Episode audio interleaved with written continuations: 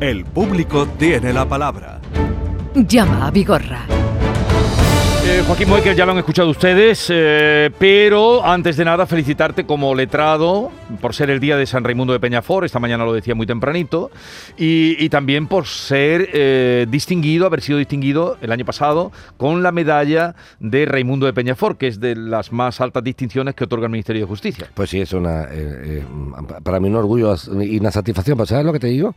Antigua, antigua, diciendo lo que dije en su día, Vigorra, cuando tuviste la el gesto de felicitarme, que yo esto se lo dedico a mis mayores. Se lo dedico a aquel abogado llamado Joaquín Gil Salas, de San Lucas de Barramera, que era el padre de mi madre, y, que, y que como un aventurero, fíjate, porque los años 20 no es como ahora, ¿no? Se vino y dijo, abandono mi San Lucas de Barramera del alma, estuvo hasta en el seminario, fíjate, él no quería ser cura y a las fuerzas no querían hacer cura, el hombre quería ser abogado. Y entonces se vino a Sevilla y estudió su carrera en la Universidad de Sevilla y yo estoy viendo esas épocas de estudiante, dónde viviría, en, dónde, se hospedaría, si tenía algún familiar, o, no sé, y, fue un estudiante magnífico. Entonces yo a, ese tipo de personas aventureras mm, lo tengo por padre y madre, ¿no? De San Lucas de Barrameda terminó en Madrid y mi otro abuelo que vino de Alemania y terminó en Sevilla. Así que mm. a mí me gusta la gente aventurera. Quizás mm, nos ha faltado a nosotros ese espíritu aventurero. ¿A, ti? A mí por lo menos. a ti que te va a faltar. bueno, pues eh, vamos antes de atender a Israel, vamos, voy contigo enseguida, pero ha habido dos fallecidos en un incendio en una vivienda unifamiliar en Maracena, en Granada. Los bomberos continúan en el lugar y allí mismo también está nuestro compañero eh, Jesús Reina. Jesús, buenos días. Hola, muy buenos días, aunque realmente, realmente trágicos, porque efectivamente, como tú muy bien has dicho, son eh, dos las personas que parece que han fallecido efectivamente, pero es que incluso podría haber una tercera, también una tercera persona fallecida. Se trata de una vivienda unifamiliar que mm, ha sufrido importantísimos daños en un incendio que al parecer eh, se ha producido a las 9 de esta mañana. Mm, las imágenes que yo te puedo narrar desde aquí son verdaderamente dramáticas porque hay un cadáver en la acera de la calle. Vaya por eh, el tema está tan, eh, tan reciente que incluso acabamos de ver en este momento entrar a la médico forense para realizar, eh, pues imagino que con la ayuda del juez o auxiliando a la autoridad judicial, el levantamiento de los dos cadáveres. Eh, de momento no podemos confirmar datos eh, más que las especulaciones que hacen los propios vecinos a los que hemos consultado, porque aquí en la calle hay algunas personas que curiosean lo que haya podido ocurrir. Mm, se apunta a que el problema del incendio ha podido surgir en un brasero, en un brasero hogareño. Eh, se indica que las personas fallecidas podrían ser la madre y un hijo, y que eh, la persona que está quemada de mucha importancia, de mucha relevancia, de gravedad, es el padre de esta familia. También se nos ha comentado que tienen entendido los vecinos que hay otra persona más, otro hijo o hija, que forma parte de esta familia de la cual no se, no se tiene de momento noticia. En definitiva, la Guardia Civil está dentro, los eh, técnicos del médico, la, eh, la médico forense acaba de entrar, la acabo de ver hace un instante y la calle está acordonada y los vecinos curioseando, aunque de momento ya te digo, la, eh, la situación es verdaderamente trágica y sobre todo te comento eso, que hay un cadáver cubierto por una sábana de respeto pues tirado en, la acera a la espera de que vengan a, recogerlo. pues ya nos contarás, Jesús Reina, desde el lugar de los hechos en Maracena, con dos fallecidos en un incendio en una vivienda unifamiliar en eh, Maracena. Más información ya nos dará cuenta nuestro compañero. Ahora sí, vamos a atender a Israel, que nos llama desde el viso de la Alcor para consultar con Joaquín Moekel. Israel, buenos días. Buenos días, Jesús y Moekel. A ver, equipo. Cuéntanos, ¿qué te trae por aquí? Cuéntanos, mira, me traigo por ahí una cosa. Mira, yo supongo ya que yo, nosotros somos dos electricistas autónomos, ¿vale? Los cuales llevamos trabajando ya 14 o 15 años, en fin, no me intento no extenderme mucho. Eh, ya os he mandado toda la documentación. Total, eh, hacemos, cerramos el trato de una obra de instalación eléctrica con un constructor, sí. ¿vale? Entonces la obra empieza a funcionar normalmente. Voy a intentar no, no extenderme mucho, ¿vale?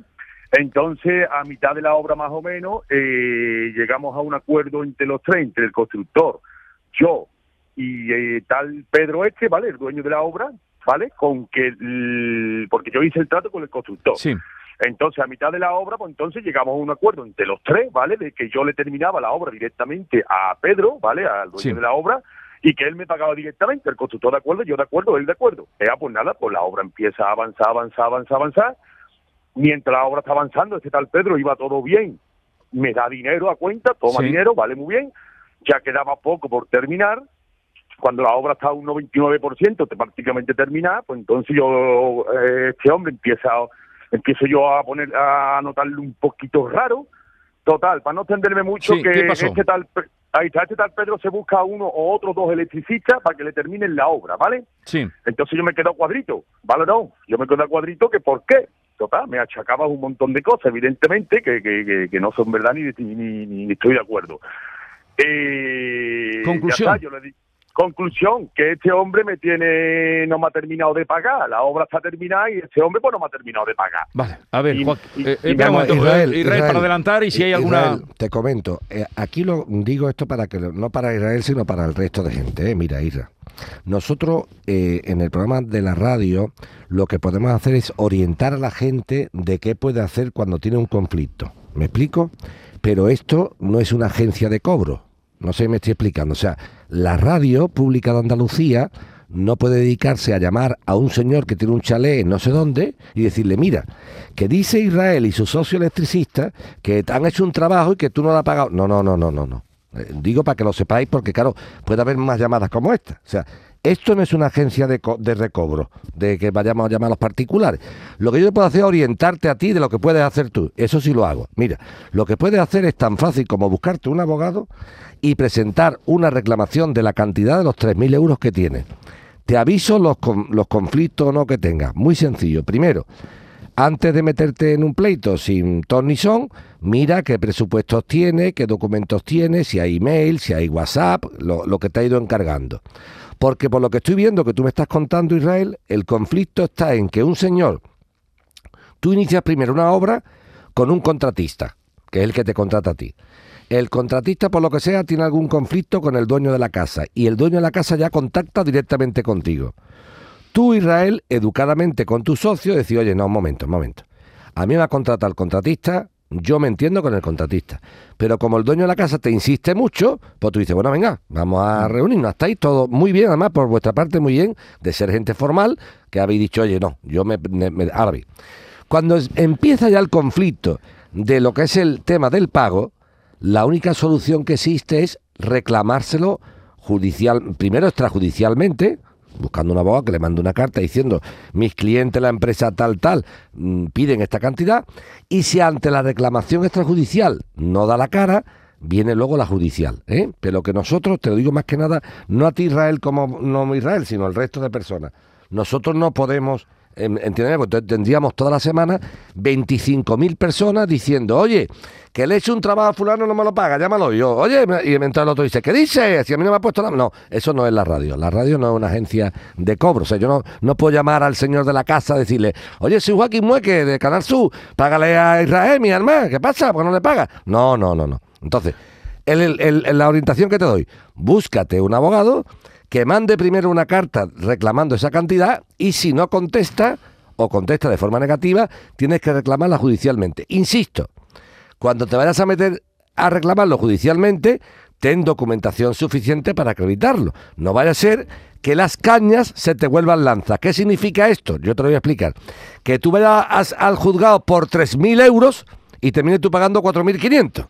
Porque diga, no, mire usted, no solamente no te debo 3.000 euros, Israel, sino que como no me he puesto bien esto, esto, esto, esto y esto, que tengo aquí las pruebas, me debe tú 1.700 a mí. Así que, por favor, antes de meter mano, que lo hagáis con mucho cuidado para que no haya conflicto. ¿eh? Bueno, pues eh, intenta por ahí a ver qué, o, qué suerte tiene. Manoli, buenos días. Hola, buenos días. Manoli, que nos llama desde Cañaveral de León. Cuéntanos, Sí, mire usted, tengo un problema con la Junta de Andalucía, ¿qué te pasa a ti? La Consejería de Igualdad y Políticas Sociales. Mire usted, cobra una pensión... y no conciliación, que te la comía. Cobro una, una pensión no contributiva de invalidez que cobraba 298 y me lo han dejado en 100. Y me piden devolver 3.900 euros, porque mi marido cobra el paro de los 52 y según ellos el INEN cotiza 297 por él, cosa que no es así. El INEN cotiza el 11%. El asistente social nos, dejó- nos dijo que eso no estaba en la ley y que no, y que no había ningún caso. Y nos aconsejó que solicitáramos un abogado y nos solicitó uno de oficio. y nos dijo lo mismo, que no estaba en la ley. Y ya ha recurrido, hasta el, febrero de 2024 no es el juicio. El asistente y el abogado nos dijeron que al recurrir todo se paralizaba, pero no ha sido así. Me llegó una carta de la Seguridad Social reclamándome el dinero. El abogado nos dijo que, que no le hiciéramos caso y el asistente todo lo contrario, nos dijo que había que hablar con ellos, porque si no podían poner recargo. Hmm. Y la semana pasada el asistente nos arregló todo y ya me ha venido los pagos aplazados. Yo no entiendo por qué tengo que devolver un dinero que nunca he visto. Y si no está en la ley, ¿por qué me lo piden? Bueno, No pues mira, A ver, venga. mira, esto es justamente distinto para que tú veas. Eso sí que es una llamada a la radiológica para que le expliquemos. Mira, A vamos a ver. Vamos a empezar a intentar eh, aclararte el concepto.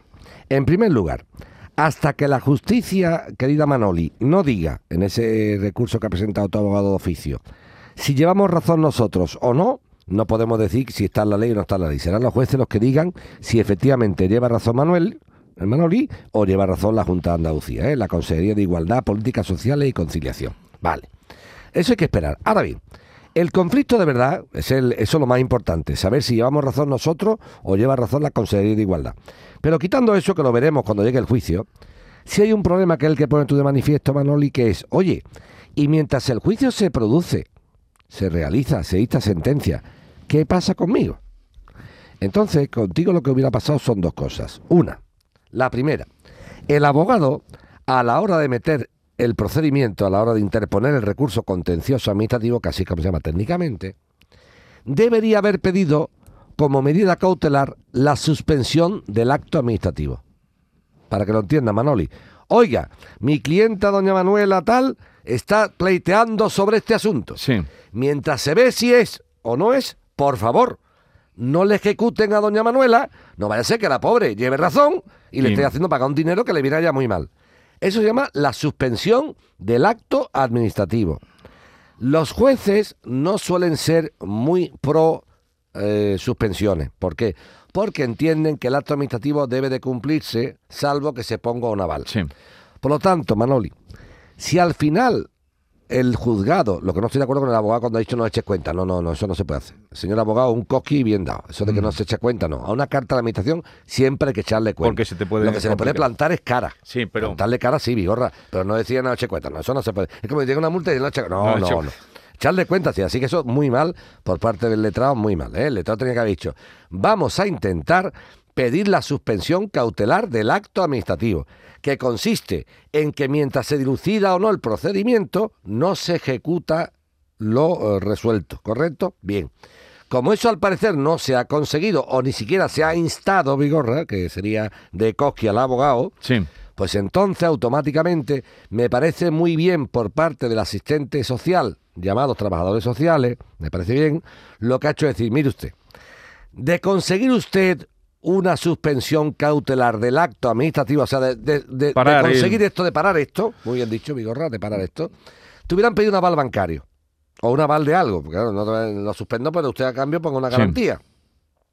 Para eso Vigorra es mejor lo que ha hecho la asistente social, la trabajadora social. Le ha recomendado, yo estoy de acuerdo, te voy a obtener un fraccionamiento del pago. Que mientras se ve el pleito, tú lo pierdes, pues ya lo tienes pagado. Ya lo tienes pagado. Que se ve el pleito y tú lo ganas, la administración te va a devolver cada euro con sus intereses correspondientes. O sea que aquí no hay ningún problema, Manoli. Si cuando se vea el pleito, Manoli gana el pleito, Manoli todo lo que haya pagado hasta que la sentencia se dicte, todo se lo van a devolver íntegramente, Vigorra, y con intereses. Intereses no se lo daría un banco en la vida porque el 4 o 5% lo da un banco. Que Manoli pierde el procedimiento porque resulta que la Consejería de Igualdad, Políticas Sociales y Conciliación lleva razón en que no era compatible en esa cuantía. Bueno, pues miel sobre hojuelas. Ya tengo pagada casi toda la cantidad de lo que debía. Así que esto es lo que te puedo decir. Ahora, no podemos entrar nosotros, Manoli, hoy, eso sí te lo digo, en decirte si es legal o ilegal, porque la cuestión está subyúdice. Será la justicia la que diga si tu marido, tu pareja, eh, eh, tiene esa, esa contribución de cotización superior al límite para ser compatible con tu pensión no contributiva o no. Ya está judicializado, hay que esperar la sentencia. Eh, Manoli,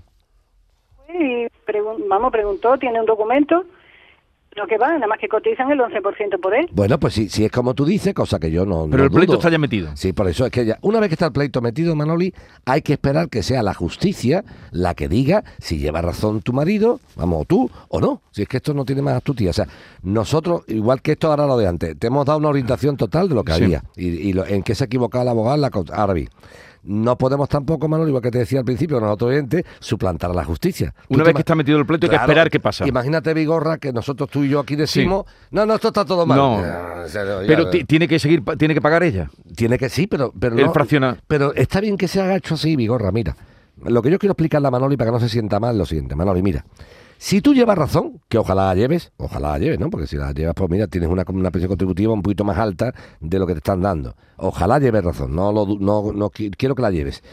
¿Que la llevas? No te preocupes, porque este esfuerzo que está llevando a cabo ahora, que yo comprendo que es un esfuerzo importante y que te viene muy mal, se te va a devolver íntegramente y con intereses. Y si Manoli, por lo que fuera, no llevas razón, tendrías andado más de las tres cuartas partes del camino, porque cuando te enteres que no llevas razón, prácticamente lo has pagado todo. Y entonces no, no va a tener ningún susto. O sea que yo estoy absolutamente de acuerdo con lo que ha hecho la trabajadora social de indicarle fracciona el pago de momento hasta que sepamos cómo queda el asunto. Eh, de acuerdo, Manoli. Cuéntanos, a ver qué te contestan cuando salga, porque hay que esperar eh, el pleito. A ver si podemos saludar a Manuel Bormujo, si pudiéramos, Manuel de Bormujo, si pudiéramos eh, por lo menos escucharle. Manuel, buenos días. Buenos días. Venga, cuéntanos, tírale. Pues nada, buenos días, feliz año. Mire, pues a ver, yo tengo una situación muy desagradable con desde el día 13 de diciembre con la Caixa. Entonces ellos, a través de unas notificaciones que recibimos tanto mi empresa como un par de familiares, nos dijo mm, su director general que no pone ni su nombre, ni especifica qué departamento está, ni nos da imputación alguna, pues simplemente que en 60 días hemos de desaparecer, concretamente yo, de desaparecer de titular, cotitular, firma autorizada, cualquier cosa que esté vinculada a las cuentas de estos familiares o de la empresa. Me dirijo a, a la Caixa, Caixa Sierpe concretamente, que es donde están ubicadas esa- esas cuentas. Las personas de allí intentan ayudarnos en todo lo posible. Nosotros somos personas y empresas sin tachadura alguna, con un montón de años de vínculos, negocios, depósitos, inversiones, planes de pensión, en fin. Y en definitiva, mm, creo que mm, una vez que le hemos contado todo esto, ellos nos solicitan alguna documentación, nosotros le hemos aportado absolutamente todo y más, como cuentas de empresas, la operativa, declaraciones juradas, certificados antecedentes penales, declaraciones de rentabilidad laborales, ingresos, bah, absolutamente. Yo entonces les dije que entendía que había algún que otro derecho constitucional básico que, que se me estaba siendo vulnerado.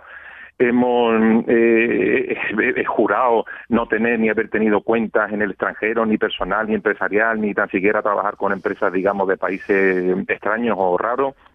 Hemos comentado el tema con auditores internos que tenemos en la empresa, con despachos Sí. jurídicos, amigos, tal. Todo un follón. No hemos ido a autoindagarnos policialmente, judicialmente, tanto nosotros como la empresa fiscalmente. Un follón. Y resulta que ellos lo único que nos dicen es que no saben quién ha mandado esa carta, que la mandan su director general, que la manda sin imputación alguna, que por más que me explique, a los 60 días hay que salir de allí. Y eso implica, inevitablemente, primero condenar a, a mi persona y a otras Sí. personas a trabajar en, en B y a un montón de personas, mm, esto es una empresa pequeña, pero hay algunas, de manera directa e indirecta, que quedarían en el desempleo. Don Manuel, don Manuel, don Manuel, don Manuel. No, no, esto no. En la, segunda, Explícalo la segunda parte que me has dicho tú, no me vale. eh, el- porque la aparte, aparte de la Caixa hay 17.000 entidades financieras más en España, por tanto eso que tú tengas que trabajar en B, porque la Caixa no tengas cuenta, pues te la abre el Santander, o te la abre la Caja Rural del Sur, o te la abre en el Banco Hispanoamericano que ya no existe, no sé si me explico, no. Eso no tiene... O sea, no me digas que porque la Caixa te cancela una cuenta, ya tú tienes que trabajar en B, no. Eso como tú dices, como esta novia ya no me quiere, me voy a quedar soltero toda la vida. Pues busca otra novia. Eso no, por ahí no me lo cuentes. Eso no, eso no te lo compro. Lo que sí te compro la primera La parte. situación que tiene Manuel. La primera parte, esto suena completamente a que desgraciadamente, por lo que sea, aunque Manuel lo dice, eh, alguien relativo al, al depósito de, a vista esta, la Caixa, no, no, puede ser un error, ¿eh? pero si no, la Caixa lo que está operando aquí es que ha visto algún eh, conflicto feo de, de blanqueo de capitales o de operatividad negativa. Entonces, cuando la entidad financiera ve algo así, está obligada por ley a cancelar el depósito. Yo sí te digo una cosa, por supuesto, estoy de acuerdo con Manuel en que si Manuel efectivamente no tiene nada, pues a mí me, a mí me, me, me dolería muchísimo también, obviamente, que alguien me dijera, me voy a cancelar la cuenta porque me la da gana, no sé, me estoy explicando. Pero también te digo una cosa, Manolo, para, para, tu, para tu tranquilidad. Tampoco en una entidad financiera que no me quiere de cliente. O sea, no sé si me estoy explicando con toda claridad. O sea, que yo, si a mí la Caixa no me quiere de cliente, hasta luego, Luque, y me voy a otra entidad. Ahora bien, que tú me digas que como la Caixa te cancela la cuenta 60 días, tú ya tienes trabajo en Ve- menos. Espérate un momentito, llegamos a la... que esto quiero aclararlo un poquito mejor.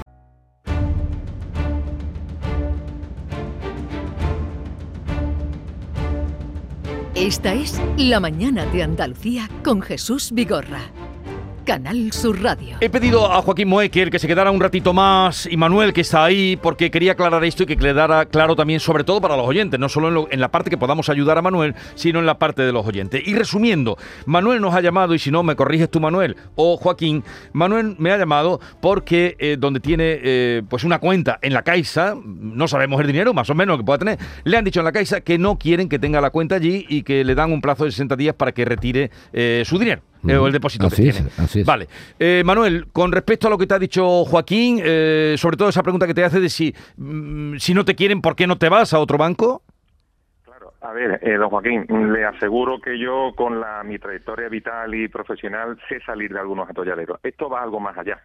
El problema está en que en 60 días, a mí no me da tiempo en esos 60 días, por eso estoy continuamente pidiéndole, pero nadie me responde a que necesito más. Es una operativa de empresa. A mí si no me quiere el banco y con mm, mm, mm, canas que ya peino, honradamente me voy a otro, como usted bien dice, y asunto terminado. Pero es algo más complicado. Hay una serie de servicios, hay una serie de clientes, cientos y cientos, quizás miles de clientes que mm, mm, durante un año mm, eh, eh, desarrollan su, su labor a través del contrato que tienen vinculado conmigo y nosotros con la con la Caixa y determinados servicios que les prestan. Y Manuel, vamos a empezar, pero, a- Manuel, vamos a empezar, por- vamos a empezar por el principio. Manuel, ¿a qué se dedica la empresa tuya, Europa ITS? ¿A Da qué se dedica? empresa, da servicios al transporte. ¿Da servicio ¿De qué tipo? Al, ser- al servicio del transporte. ¿De qué tipo? Tiene Dime, dime qué te eh, dedicas. pues- Yo soy transportista, eh, dime, ¿qué me ofrece? No, no, no, no, no, no tiene camiones. Lo que hace es que a determinadas empresas del sector de transporte Sí. le surte eh, servicios como que, por ejemplo, eh, cuando se quedan eh, eh, sin combustible, tienen necesidad de un departamento jurídico en Inglaterra, en Cuenca o en, cualquier otro sitio, pues nosotros se lo ponemos, combustible, gasoil, cualquier mm, servicios al transporte. Nuestras Vale. empresas tienen camión y nosotros se lo damos. Vale. Y con la Caixa... ¿Y quién te paga? ¿Y, y, este y, ¿Y qué te paga? ¿Y qué te paga? ¿La Caixa que tiene que ver en esto? Eh, La Caixa tiene con nosotros determinados servicios en los que mm, eh, nosotros nos vinculamos con la Caixa y vinculamos a estos clientes a través de esas, eh, en este caso son unas tarjetas de servicio. Claro, esas tarjetas de servicio nosotros las podemos tener con cualquier otro proveedor, Sí. pero no tenemos capacidad de que en 60 días Sí. la Caixa deje sin efecto le prometo que miles de tarjetas y que nos encontremos con la mm, una operativa en la que no da tiempo a trabajar esto con otro banco, coger las tarjetas, que las tarjetas se vuelvan operativas, llevarlas a las empresas de transporte que están en España y en otros países, las traigan a sus camiones, que los camiones no están parados allí, afortunadamente, están igual en Polonia, en Inglaterra o en Cuenca, repito de nuevo. Entonces, es una operativa que necesita de más tiempo. A mí el que me diga un banco, probablemente eh, eh, sin razón. Yo estoy absolutamente convencido de que esto es un desagradable incidente, un error. Pero claro, este subdirector general que habla, que habla no dice ni quién es ni a qué departamento. Simplemente, igual este señor tiene una cuestión personal conmigo y no, y, y no sé quién es. Bueno, vamos- para vamos- hacer- ¿Qué vamos- puede hacer este señor, vamos, vamos, Joaquín? A ver, Manuel, ¿qué- vamos a ver una cosa. Mm, Distinto de... La, la empresa tuya, Europa ITS, tiene el- cuenta en alguna otra entidad aparte del CaixaBank? Manuel, Sí, sí, sí, le oigo. Que si tiene cuenta abierta en alguna otra entidad aparte de CaixaBank, esta empresa. Efectivamente, pero no tiene esos servicios. No tiene esos servicios, muy bien. ¿Esas entidades estarían dispuestas a hacer esos servicios? Tendría que verlos con ellos porque son servicios que no tienen dentro de su operativa habitual. Tendría que sentarme con ellos, cosa que ya he pedido en diversos sitios, eh, tener la posibilidad de hablar con los directores de zona correspondiente y ver si tienen esa posibilidad y si mm, la podemos hacer en las condiciones de comisionado adecuado. Es que mm, le prometo que no es un cerrado. No, no, pues si cuenta a mí no me, no me promete usted tanto, que si me promete tantas cosas, me va, va- va- va a parecer esto la toma de posesión de un concejal. Vamos una cosa que le voy a decir.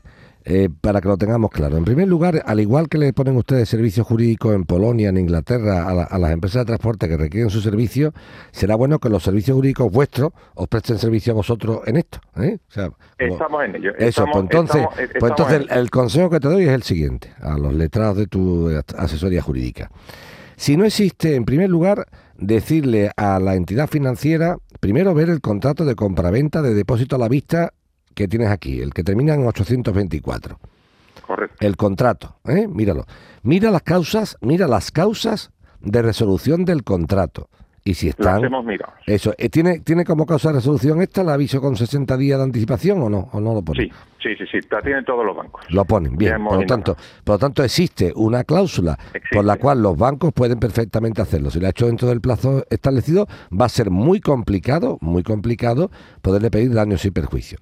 Distinto a esto es dirigirte al subdirector general, que como tú bien dices, ni firma, no pone ni quién es, porque eso es un poco vergonzante, es una cosa un poco vergonzante, y mandarle un burofax a la entidad financiera CaixaBank diciéndole, Están hechos. eh, pues, pues entonces ya hay que esperar, ya hay que esperar, ya hay que esperar. Estamos esperando. Ya hay que esperar, ¿eh? ¿No ves otra...? No, Estamos no hay-. Justamente. Ya hay que esperar. De todas maneras, como CaixaBank tendrá unos servicios de, asistencia y, y un departamento, en este caso de comunicación, que estará escuchando tu queja, pues o, o algún efecto has conseguido, ¿no? Que se entere mucha gente de que te quieren cancelar una cuenta corriente sin ap- aparentemente existir ningún tipo de motivo para ello. No obstante, te digo, Manuel, que puede ser un error, puede ser algo especial, ¿no? Lo que tú dices. Sin duda es un error. Vale, Lo por- que pasa es que no hay capacidad de que nadie nos diga la imputación para solventar el error, por Claro, más deberían- documentación que aportamos. Sí, es que es muy raro. Deberían es que decirle es muy raro. eh, por qué. Bueno, es que te voy a explicar. La- eh, ahí en este sentido sí son bastante, vamos a, vamos a pensar bastante cautos. O sea, yo no puedo hacerle a los señores eh, Manuel eh, o Puri o Óscar o los- las personas que están en esa cuenta, yo no puedo hacer en principio una imputación por carta. Sea, yo no, pues si Manuel lo que Pero si pretende voy que, y pido cuentas- si Manuel lo que pretende es que yo le diga, mire usted, soy el subdirector general de la Caixa y le imputa a usted un delito de blanqueo de capitales. Está haciendo unos movimientos bancarios, ustedes en unas cuentas en Polonia, en, en Inglaterra, tal y cual, que me suena todo muy raro. Esto es una cosa, y parece una actividad absolutamente fingida, porque Sí. aquí no hay actividad ninguna, y esto es un blanqueo de capitales. Es que yo, es una imputación muy Pero, grave. pero si yo fuera... Yo no puedo tú dices que no te lo puedo hacer por carta, pero si tú vas a pedirle cuentas como cliente, tendrían pero que sí, contarte es que- algo más. Pero ¿no? la cuenta, si yo estoy de acuerdo contigo, Claro. Lo que te quiero hacer ver es lo siguiente, es que cuando yo abro la cuenta como cliente, también te digo que durante 60 días te aviso y te vas. Yo te pregunto, Vigorra, eh, ¿tendría obligación la empresa Europa ITS de decirle a la Caixa por qué se va si quisiera irse en 60 días? No. Entonces, ¿por qué tiene la Caixa que decirse a él?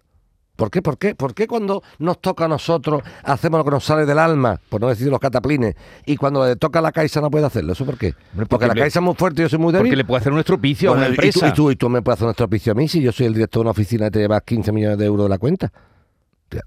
Mi gorra, te quiero recordar esto para cuando teníamos hace unos años la crisis inmobiliaria, ¿os acordáis? Entonces decíamos, pobrecito, hombre, ¿cómo va a pagar un piso este pobre hombre? Este hombre no puede pagar el piso, pues tendrá que comerse el piso el constructor. Y decía, bueno, y el pobre constructor no tiene familia. Vale, ahora, y si Manuel tuviera una hipoteca con la Caixa, ¿qué pasa? Esa hipoteca la Caixa la- Ah. no se la puede cancelar. Ah. No se la puede cancelar. Ah. ¿Entiendes? Ah. Bueno, pero ese A que tú dices, que está muy bien hecho, me, me gusta tu pregunta, como tú dices, me gusta tu pregunta, te contesto yo con otro A. No, no te obligo a que busques el dinero. Sigue la operación para adelante. Entonces, ¿qué, qué más puede hacer de lo que han hecho? Vuelvo a repetir, aquí nos podemos enfrascar. No, pero de lo que, sobre todo, no, si no, le es puede- que lo que han hecho está bien hecho. Está lo bien que ha dicho hecho, es vale. decirle tal y cual. Y ahora, ¿cuál es el problema? El problema de Manuel sería, si yo no tengo ningún banco que me haga, que me haga esta operativa, me crea un conflicto. Pero desgraciadamente, Manuel, o los servicios jurídicos de Manuel, de la empresa de Manuel, no tuvieron en cuenta, cuando abrieron la cuenta corriente, esta situación. O sea, quien ha fallado aquí es la asesoría jurídica de Manuel. La jurídica de Manuel tenía que haber dicho, oiga, CaixaBank, el contrato de cuenta corriente o de cuenta de depósito que usted me pone, no estoy de acuerdo. Eso de que usted, yo por ejemplo cuando firmo un contrato de arrendamiento Vigorra, si me dice el, el propietario que con 60 días me avise me puede echar, no lo firmaría. No lo firmaría. Entonces, donde estuvo el problema fue en firmar un contrato de depósito sin leerlo. Sino, ah, venga, firmar. No, yo tenía que haberle dicho a la Caixa, oiga, si usted se reserva el derecho de cancelarme la cuenta en 60 días sin ninguna explicación, no me interesa usted como mm, proveedor financiero, Sí. porque yo me voy a meter en un lío que, que hago yo luego. Bueno, en cualquier caso, aparte de, eh, en fin, la, la- la opinión y el punto de vista de, de- de Joaquín, nosotros llamaremos también a la Caixa, se ha hablado aquí, a ver si nos quieren claro, decir algo. claro, ¿Vale, por Manuel? supuesto que sí. Llamaremos a ver si nos quieren dar una explicación. Eso es, Vale, bueno. Pues hasta aquí llegamos, querido Joaquín Hasta aquí hemos llegado. Saluda Hombre, mi a Norma, Norma. Hola, mi Norma, ¿cómo la estás? Normita, ¿cómo está mi alma? eh? Muy bien, muy bien. Oye, Feliz año. Feliz año. Me han dicho otro día que me dejaste a la mitad, ¿eh? ¿Qué qué? Que me dejaste a la mitad. Mm, Te dejé a la mitad. Sí, porque el, el cuestionario binario ese, no, pum, pum, pum, venga, corta, No, corta, no, se hizo entero. No, bueno, no, no, no, Bueno, haremos no una segunda importa, parte del cuestionario. Sí, corta, suelo- corta, corta, corta. Haremos. No suelo dejar las cosas a medias. Vale, vale. No es mi estilo. No sé, no sé, no sé, tío. Llego al final. No, tienes toda la pinta, tienes toda Sí, la pinta. es que no. Happy Gen. Eh, hasta luego, Joaquín adiós. Norma está por aquí, Norma Guasaúl. Eh, Maite vuelve. La Andalucía de Bernardo, Bernardo Ruiz, y luego vendrá el Rancio, oh, Julio Muñoz, creador del Rancio Sevillano, y vamos a completar así toda esta hora.